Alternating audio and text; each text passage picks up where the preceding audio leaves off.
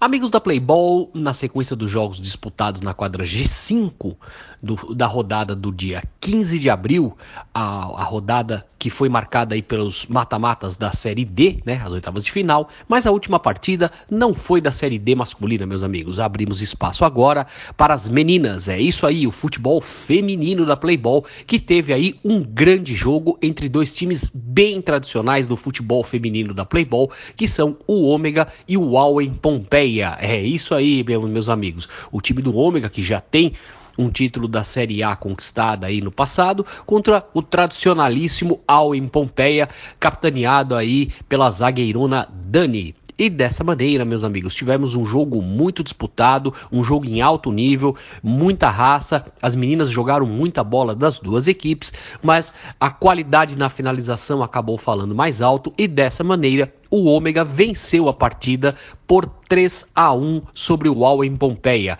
É isso aí, meus amigos. A partida foi boa, a partida foi disputada, o primeiro tempo terminou 0 a 0 e no segundo tempo é que saíram os gols. Os gols do Ômega foram da Aline Silva aos 3 minutos, da Talita aos 10 minutos e da Tayane com um golaço de falta no último minuto de jogo aos 25.